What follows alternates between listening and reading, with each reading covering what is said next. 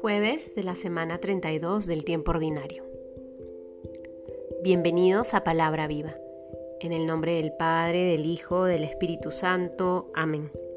Del Evangelio según San Lucas, capítulo 17, versículos del 20 al 25.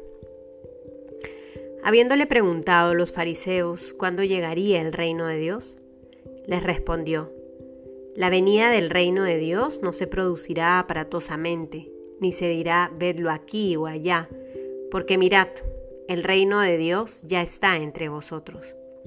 Dijo a sus discípulos, Días vendrán en que, se desea, en que desearéis ver uno solo de los días del Hijo del Hombre y no lo veréis. Y os dirán, vedlo aquí, vedlo allá. No vayáis ni corráis detrás.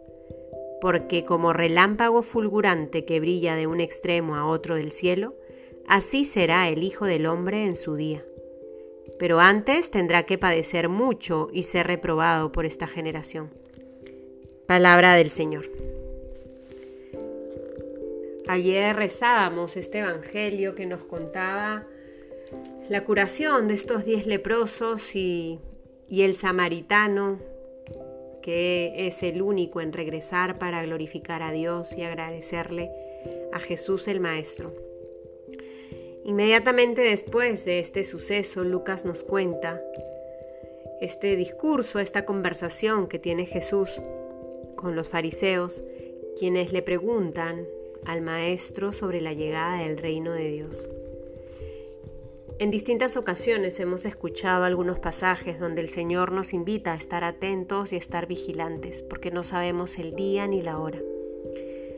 Hace un tiempo, hace unas semanas, hemos escuchado evangelios que nos narran esta invitación al banquete y aquellos que se quedan por fuera porque ponen excusas para llegar y cumplir con la invitación.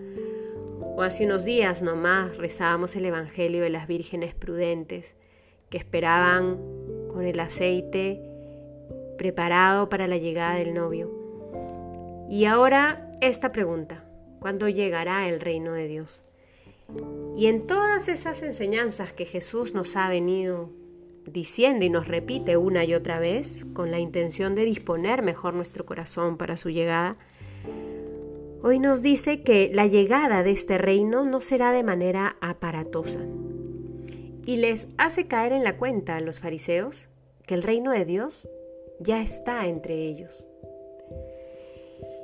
Y creo que esta frase que el Señor le dice a los fariseos, hoy nos debe llevar también a de manera silenciosa contemplar ese reino de Dios que ya está germinando en esta vida, que probablemente está germinando ya en nuestro corazón y en el corazón de otras personas. El Señor nos invita hacer presencia de su reino en medio de este mundo. Y como Él dice, la llegada de este reino no será de manera aparatosa, pues el testimonio de tantas personas que viven sirviendo al otro, que aman, entregándose con generosidad, sin esperar aplausos, sin esperar ser vistos por todo el mundo, simplemente, como decía, en el silencio de lo cotidiano.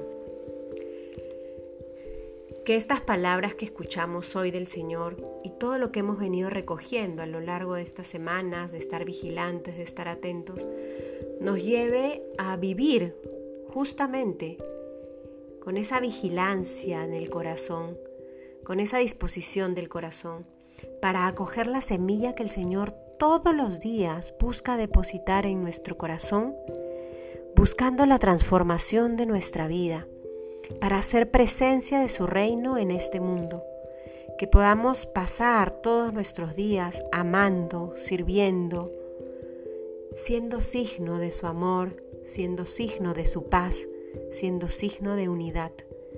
Que el Señor entonces nos dé la gracia para ser responsables con lo que Él espera de nosotros.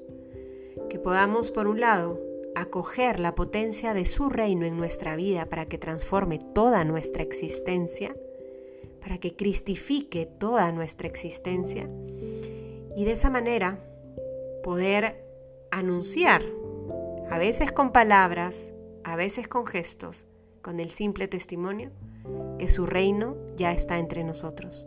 En el nombre del Padre, del Hijo, del Espíritu Santo. Amén.